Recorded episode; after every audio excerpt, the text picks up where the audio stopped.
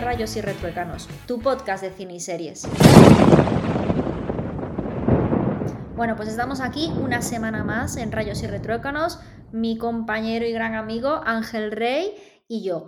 Y bueno, esta semana eh, queremos por fin llegar a, a nuestro propósito de no superar los 30 minutos de podcast porque a ver, al final hemos visto que es la, duración idónea eh, en cuanto a todo, así que a lo mejor no hablamos de muchas cosas, hablamos cada uno de una o a lo mejor hablamos de dos, lo que nos dé tiempo, pero nos vamos a regir más por el tiempo que por lo que es la cantidad de, de películas y series, ¿vale? A ver si os gusta este, esta nueva idea y con esto, pues bueno, yo creo que ya podemos empezar. Yo esta semana voy a hablar de una película que vi en la plataforma Filming, que la he visto ya hace unas semanas, pero que me llamó mucho la atención. Mm, hace como unas semanas estaba hablando Ángel, ¿no? De que, de que se sacaba mucho partido a lo que eran las, las listas por temática que tiene Filming. Aparte, eh, hay que decir que tienen unas, unos títulos eh, bastante originales, ¿no? A mí eso me mola y las fotos que ponen y tal, la verdad es que se lo ocurran mucho. Y mm, en este caso, pues bueno, pues empecé a ver las listas que tenía y tal, y ponía una de cine asiático y dije, venga, dale, a mí es un cine que me cuesta un poco, tal, pero la verdad es que luego me entra muy bien, pero bueno, siempre me cuesta. Y eh, llegué a una película que se llama Princesa. Bueno, que nadie se confunde con Princesas, interpretada por Candela Peña, ¿vale? Porque eh, no es esa, es una película coreana en este caso, del director Lee Soo-jin, y es del año 2013 y es una película de Corea del Sur.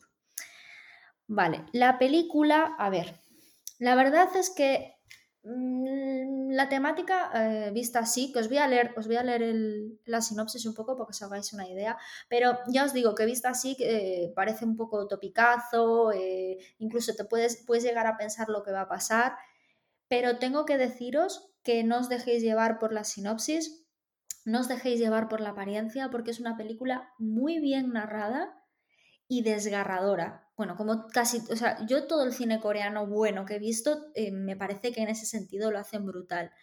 Y, una mm, temática bastante mm, común en muchas de las películas ¿no? de, este, de, este, tema, lo han hecho realmente mm, brillante. Así que bueno, os leo la sinopsis. Han Gong-yu es una joven estudiante obligada a abandonar su escuela tras un misterioso incidente del que todo el mundo la responsabiliza. Con sus padres ilocalizables, es llevada a otra población donde se queda a vivir con la madre de uno de sus profesores. Poco a poco irá acostumbrándose a su nueva vida y haciendo nuevos amigos, entre ellos Eun-hee, una animosa compañera de clase que la convencerá para unirse a su grupo de canto. Pero el pasado que Han Gong-yu ha dejado atrás pronto volverá para atormentarla.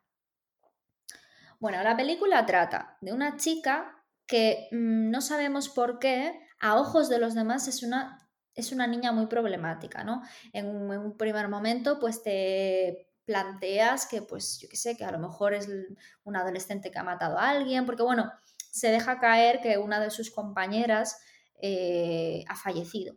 Entonces, bueno, pues eh, por eso os decía antes al principio que, es brutal como cuenta la historia, ¿no? Porque más que nada es la, cadencia que lleva, eh, la historia, la narrativa, eh, es, muy original y está muy bien contada, ¿no? Entonces, en ese principio tú pues te haces cualquier tipo de hipótesis que todas van en contra de ella, ¿no? Pues habrá matado a alguien, yo qué sé, pues se habrá metido en un lío y ahora es de estas personas que son protegidas porque alguien la busca, no sé, ¿no? te puedes hacer un montón de, de ideas.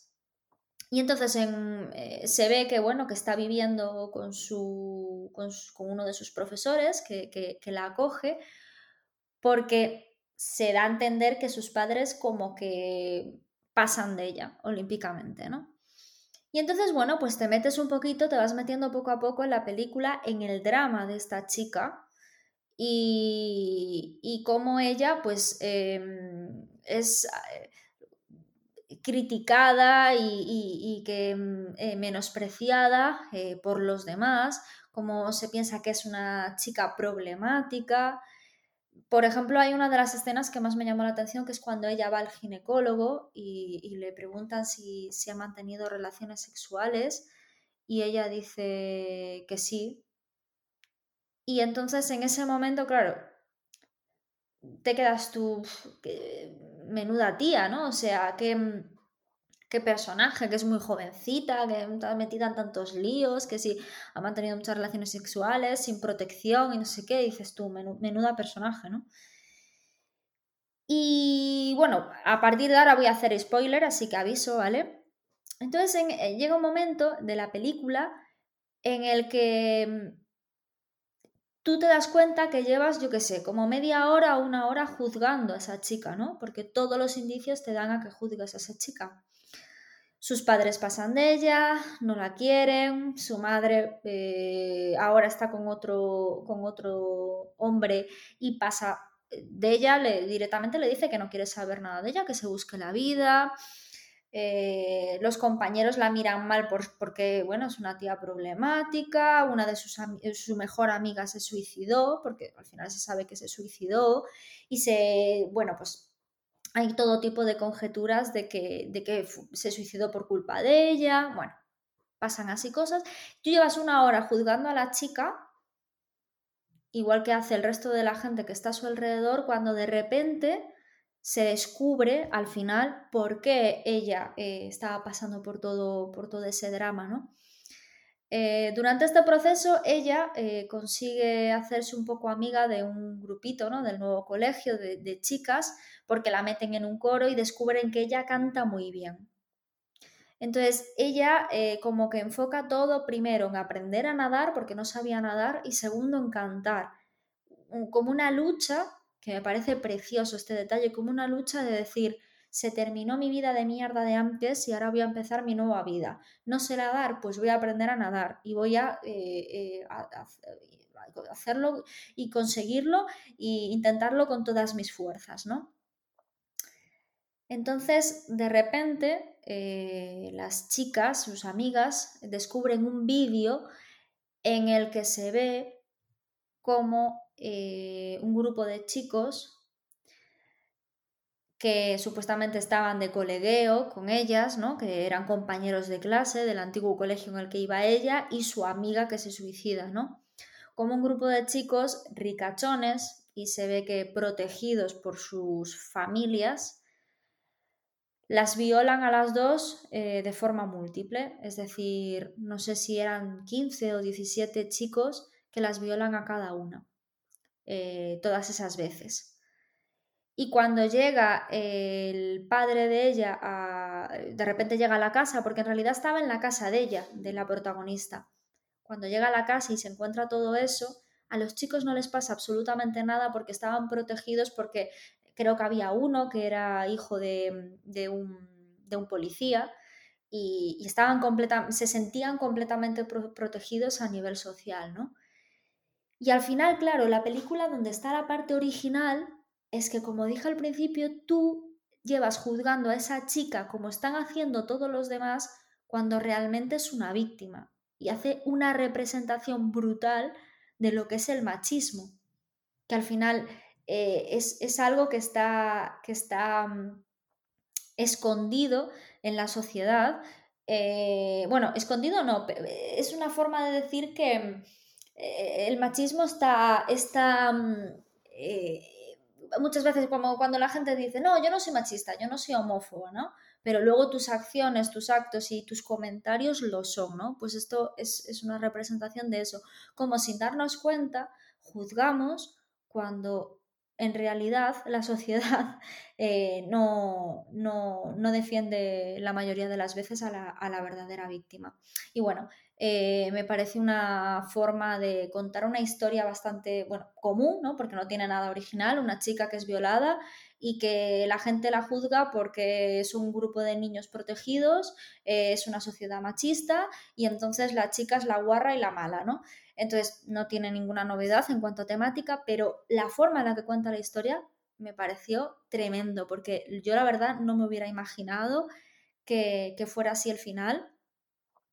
Y bueno, la peli termina con que ella, con esa lucha de cantar, de, la piscina, pues es su manera de, dejarla como una como realmente no una princesa, sino una tía fuerte que, supera todos sus traumas. Y yo la verdad os la recomiendo mil porque, porque a mí me dejó en, en shock, en shock. O sea, yo creo que la palabra es esa. Así que Ángel tienes que verla porque me gustaría que también la comentaras. No, no, ya está, ya estoy entrando ahora ya en Filming para guardármela en mi lista. Porque tú y yo ahí tenemos unas, o sea, nosotros en nuestra cuenta de Filming, realmente lo que hacemos es tener eh, algo que yo a veces, porque desde la aplicación de la tele a veces es un coñazo, y le doy a lo de guardar para ver más tarde y lo tenemos como en común. Y luego tenemos la lista de Ana, la lista de Ángel, la lista de cosas que vamos a comentar en el podcast, que no hay nada. en fin porque somos un poco desastre. Pero ¿sabes a qué me recuerda mientras estabas diciendo? A todas las sensaciones que tenía yo cuando veía eh, Fleabag que cómo jugaba con eso, con el juzgar al personaje, con las, eh, el cúmulo de, cúmulo de acciones reprobables, reprobables que teóricamente se le podían reprobar a la protagonista y todas esas cosas. la verdad me, parece muy, muy interesante esta vez esta recomendación que has hecho, así como cuando me recomendaste la de Revenge y yo creo que esto va a ser así rápidamente, que no sé, unos días la tendré vista y podré comentar aquí un poquito, hacemos un poco de follow-up y, y traigo a mis impresiones también sobre la misma. Jolín, no, antes de grabar el podcast, si me decías que ibas a hablar de princesas, eh, comentó Ana, no era de Candela Peña y tal, porque le dije yo, no, no, si yo ya la había visto esta película, Jolín, pero si es viejísima, no sé qué, no sé qué más, yo todo convencido. Bueno, pues que, eh, por cierto, ¿tú, ¿tú viste la de Princesas de Candela Peña? Creo que no. Yo creo que no la vi. Bueno, pues échale un, échale un plan, está bien, ¿eh? Bueno, de ahí había salido, creo que la canción, de, ya no me acuerdo de quién era la canción, la de La llaman calle, ya no me acuerdo de quién era, de, Ah, mira, es de Fernando León Darano. Sí, o sea, bueno, premios Goya, mejor actriz Peña. Hmm, mejor canción, mejor hmm. revelación. La de la canción es la de Me llaman calle, que la tendrás escuchada 150 veces. Mira, mientras yo voy a hablar de ahora la serie que me tiene comida en la cabeza, vas buscando de quién es la canción Me llaman calle, que, la, que es mm, súper conocidísima, que la ganó el Goya, y, mm, que todo el mundo le va a sonar. Bueno, en fin, eh, yo ahora mismo estoy muy ocupado con una serie que, mm, que he empezado así como a día 11, 12 de, del mes de enero. Estamos ahora mismo grabando a día 28. Sí, correcto. vamos a publicar eh, mañana 29, estamos grabando a la 28.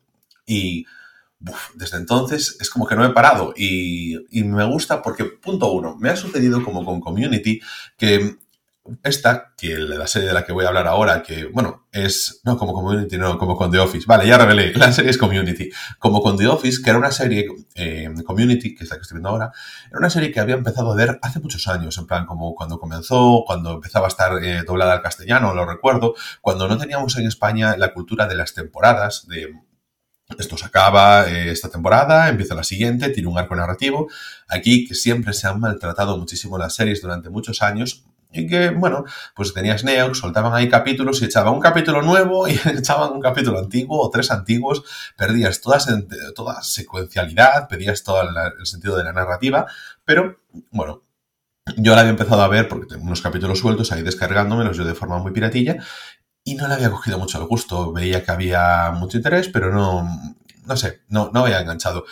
Y, jolín, ¿en qué momento tan bueno? O sea, porque en cuestión de tres días, la van a retirar de Netflix, la van a retirar de Prime Video. O sea, esta es una recomendación de mierda para vosotros, porque para cuando lo escuchéis, vais a tener solo dos días para empezar una serie que es maravillosa. Y os cuento, eh, a partir de esa es una serie producida, bueno, es, los creadores son, es la eh, cadena de televisión NBC, que actualmente Em, está lanzando en Estados Unidos su eh, plataforma Peacock. que diréis, estoy harto de plataformas, hay muchas, hay que pagar muchas. Pues sí, y Peacock va a arrastrar fuerte porque son también los que los dueños de los derechos de series como The Office, como Brooklyn Nine-Nine, etcétera, y cuando llegue a España, pues, pues todo el resto de plataformas perderán los derechos. Si no lo están perdiendo ya, Parks and Recreation, House, por ejemplo, y aparecerán todas en Peacock. ¿Qué pasa? Esto es una plataforma que yo lo que estoy viendo es que va a tener muy buen fondo de armario porque tiene de las mejores series así de la televisión y que las va a tener todas guardadas por sí. Y muchas veces en las plataformas, yo siempre decía, Amazon Prime Video es una de las plataformas que más utilizo, pero por el fondo de armario que tiene, no por producciones propias, porque producciones propias, quitando The Voice, yo no destaco nada. O sea, me diréis American Gods, bueno, pues no me acaba de enganchar, películas que tengan, como por ejemplo The Report y cosas así. Pero no, no me acaban de engancharse. No es como Netflix que tienes producciones todas las semanas y que tienes motivos para por lo menos justificar la suscripción, o por lo menos si la tienes compartida. Si la tienes que pagar tú solo, muchos meses no tienes justificación. Y entonces, ¿qué pasa? Llegamos a una serie que... es que lo primero que pensé al recordar Community es, bueno, otro Big Bang Theory. Y, y que por eso la había abandonado, porque como Big Bang Theory, pues no, me gustaba, me gustaba, veía cosas y tal, y, podía entretenerme, pero yo no, le, no conseguía entrar en ella.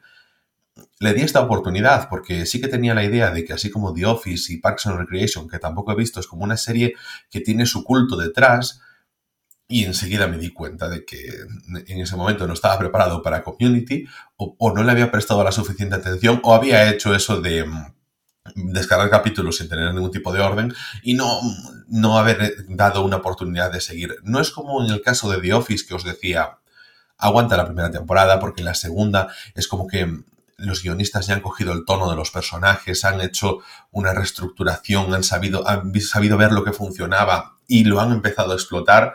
En Community, en la primera temporada, que ya son temporadas eso, de veintipico episodios, ya van encauzándose los propios personajes puede ser que necesites unos cuatro episodios, cosas así, para entrar ya en la dinámica. Y entras en una dinámica de una serie que dices tú, ah, está bien, o sea, me acompaña, me da calidez, me reconforta un poco porque, bueno, no sé, eh, me parece que es más inteligente de lo que esperaba para una sitcom de 2009, que no es sitcom realmente, no tiene sus risas enlatadas, que es una de las cosas casi necesarias para ser una sitcom. Por lo menos cuando estudiábamos nosotros televisión en la facultad, pero eh, sí que tiene la estructura, es cómica realmente. Y sin embargo, empiezas a ver destellos, empiezas a ver que hay cosas ahí que están brillando. Hay algunas referencias, hay un humor, hay una escalabilidad a la hora de, hacer recursos propios dentro de la serie, una evolución, y, eso lo ves ya en los primeros, los primeros capítulos. Y entonces te das cuenta de que la serie tiene algo, tiene unas buenas mentes detrás. Y a medida que va avanzando la serie, empiezas a ver cosas que dices tú, esto es, podría ser historia de la televisión. No lo ves simplemente porque no tiene el gran reconocimiento del público, como a lo mejor tampoco lo tenía en su momento The Office y nunca llegas a las cotas que a lo mejor marcó Seinfeld o Friends, que son series que por otro lado eh, lo petaban mucho cuando no había tantas series. Y esta pues ya es de 2009 y es como, bueno, quedó un poquito más atrás, quizás quedó un poquito más ensombrecida por The Big Bang que como os decía, pues en mi opinión, de mucho peor calidad que, esta serie o que, estas que estoy redescubriendo ahora o descubriendo. Y bueno, os cuento un poquito de qué va antes de seguir comentando esto. De todas formas, sé que en Prime Video va a terminar el día 31. Igual Netflix tiene derechos para un poquito más. Así que intentadlo, ¿sabes? Intentadlo porque de verdad merece mucho la pena esta serie. La serie está centrada en un grupo de estudio en una universidad comunitaria. Por eso se llama Community la serie, porque es un tipo de universidad propia de los Estados Unidos en el que cuando tú no tienes nota o no estás preparado para ir a la universidad, universidad, muchas referencias se hacen en la serie con las universidades de verdad porque la universidad a la que van estos personajes no es como tal, es como un, un bachillerato bis para que nos entendamos referido aquí a lo que hacemos aquí en España donde tienes asignaturas, pues, biología, historia, eh, cosas así, eso, como un bachillerato bis, eh, negocios empresariales, eh, química, bueno, eso, un poquito para estar preparado para la vida antes de decidir la carrera que vas a estudiar. Y claro, aquí el protagonista es un abogado que no tiene licencia y que le han mandado irse a, o sacársela, ¿sabes? Que estaba haciendo ahí un poquito de trampichuelas en su vida. Él llega a esta universidad comunitaria, es un tipo, pues, con su Lexus, con su buen vestir, con sus abdominales y con ganas de comerse el mundo porque viene del mundo de los tiburones y dice, bueno, yo vengo aquí con estos pringados como que he sido castigado por la vida, pero Intentaré simplemente pasármelo lo mejor posible y, bueno, pues intentar aprovechar lo que hacía la universidad, que era ligar mucho, beber, fumarme las clases, aprobar y ya está, rascar. No debía probar mucho porque no tenía la licencia, pero bueno. Y llega, lo primero que se encuentra es a la chica rubia, atractiva y tal, que hace intentar eh, acercarse a ella. Ella lo rechaza muchas veces y decide montar un grupo de estudio en el que eh, pueda atraerla a ella y eh, tener una oportunidad. Esto es el leitmotiv de la serie, pero nos daremos cuenta de que rápidamente carece completamente de, trascendencia en lo que es la serie, porque los personajes empiezan ya a aparecer.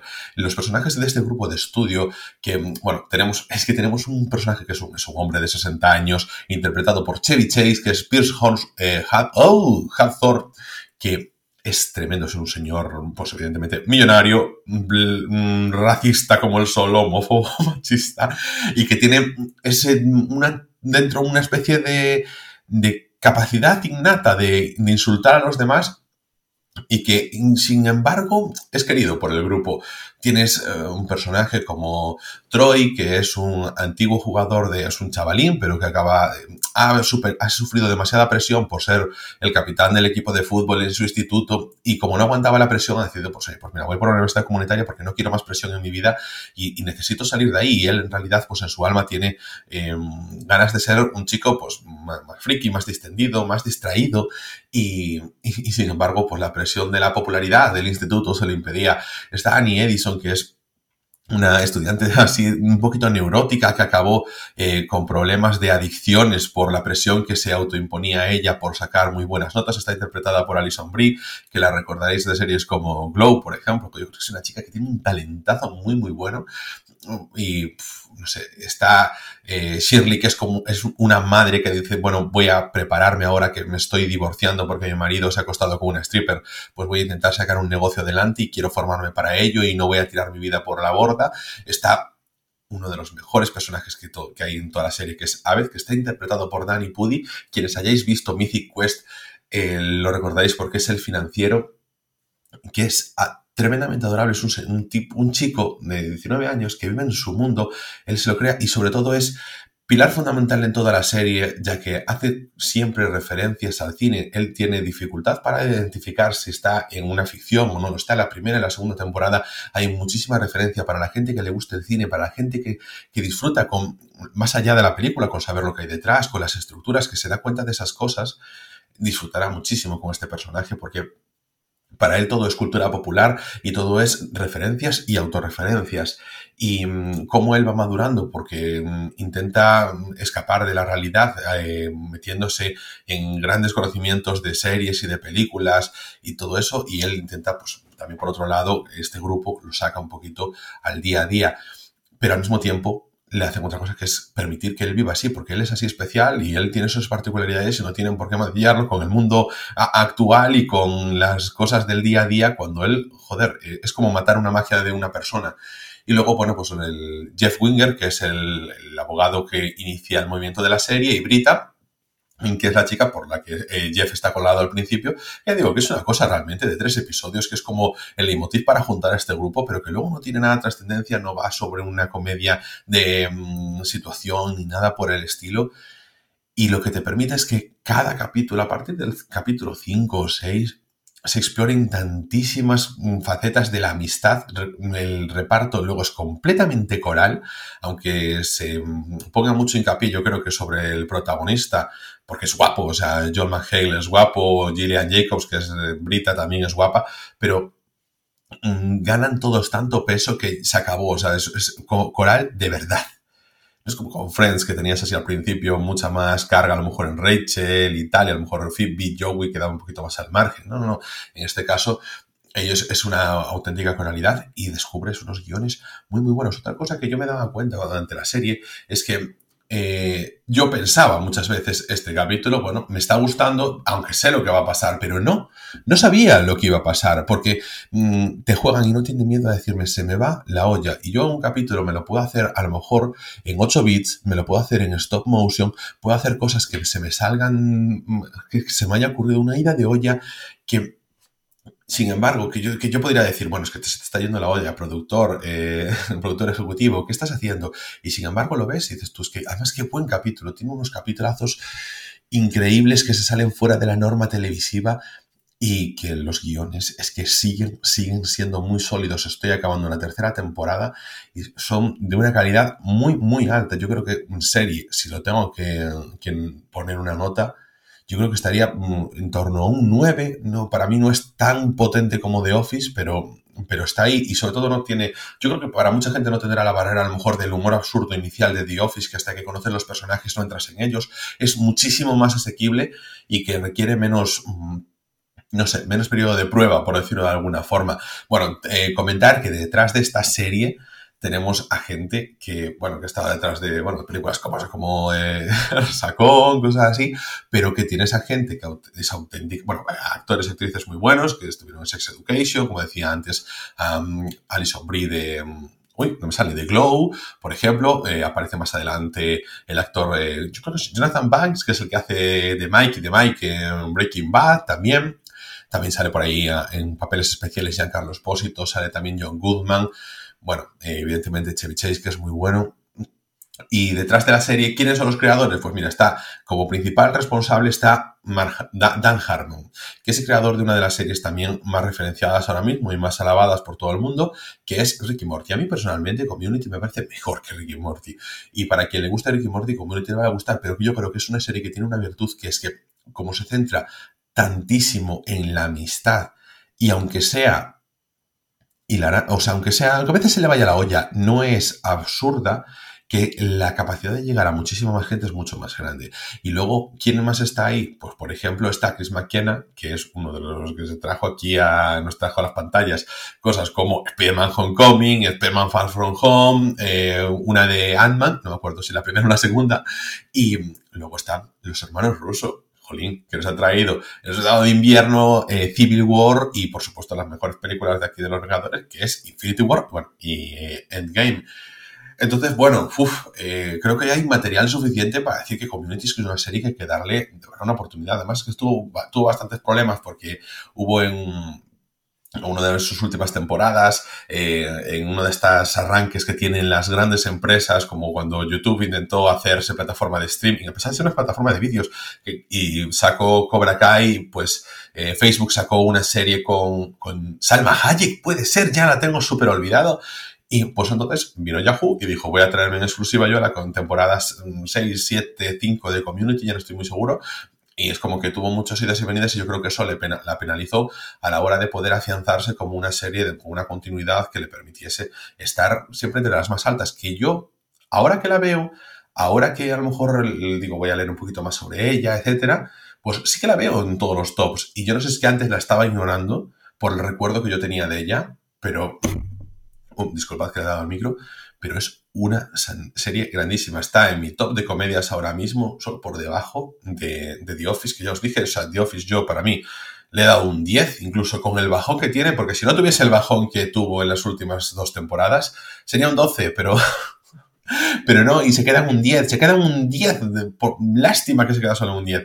Y Community es que la dejo un 9 porque es wow, y por supuesto, es que el amor que se siente por estos personajes, cómo se convierten en parte de ti y cómo además llega tanto a tus sentimientos, a cómo mm, tú te, sientes con las relaciones personales y las de amistad, sobre tu futuro, tus inseguridades, uf, es que merece muchísimo la pena.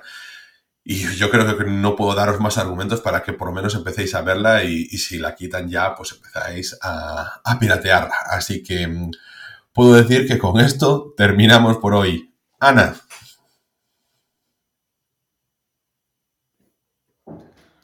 Bueno, pues la verdad es que me parece muy interesante. Lo que pasa que es que, lo que has dicho Ángel, lo que pasa que es que... Mm, eh, ah, bueno, antes de finalizar voy a decir un comentario sobre lo que has dicho, claro. lo que pasa que es que ya sabes que a mí me cuestan mucho las temáticas esas de series como Community, Ricky Morty, eh, The Office y... No tiene nada que ver, no tiene nada que ver.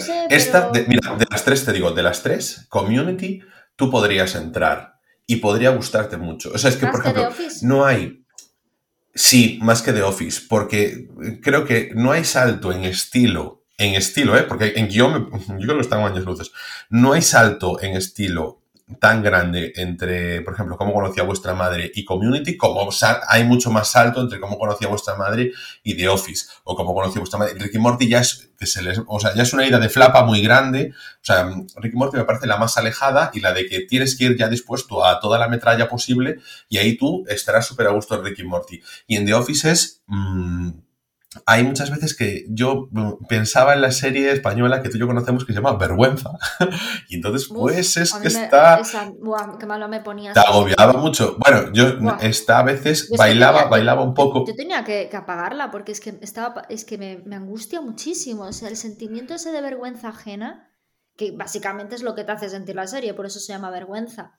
Yo es que Hmm. tengo que apagar la tele.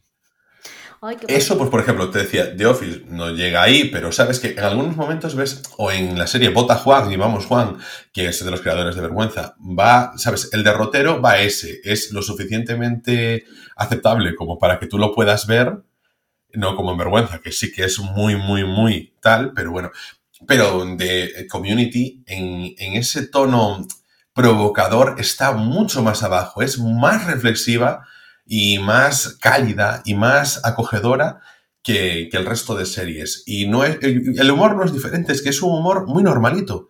Lo que pasa que ahí juegas mucho, con una inteligencia a la hora de las referencias muy buena. Entonces, es que yo, dale, dale la oportunidad. O sea, espérate a lo mejor a día 1 de febrero, si no la quitan de Netflix, no, no sé si va a salir o no, y, y ponte, por- porque no la interrumpas, pero así te lo digo.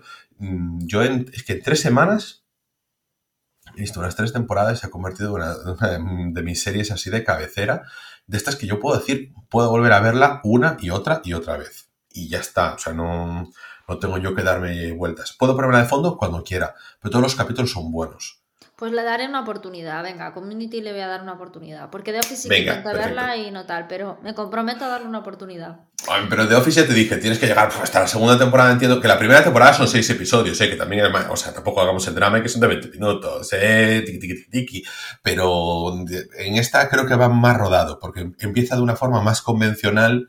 Entonces, al ser más convencional, pues como que ya sabes lo que hay.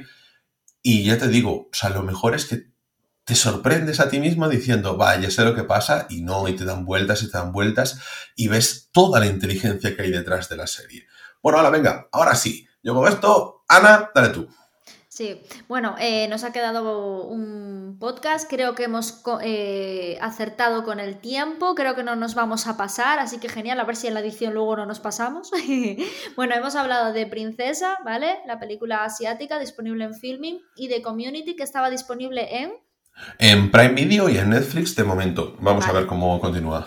una serie de esas del estilo de, de, de Anshu, como digo yo, de Ángel. bueno, y con esto yo creo que ya podemos terminar. Recordar que estamos disponibles en Spotify, en Evox, en Apple Podcast y en casi cualquier aplicación de podcast. Podéis contactar con nosotros en arroba RI Retruécanos, la cuenta oficial del podcast en Twitter. Y nosotros nos veremos aquí mismo en siete días en Rayos y Retruécanos, el podcast.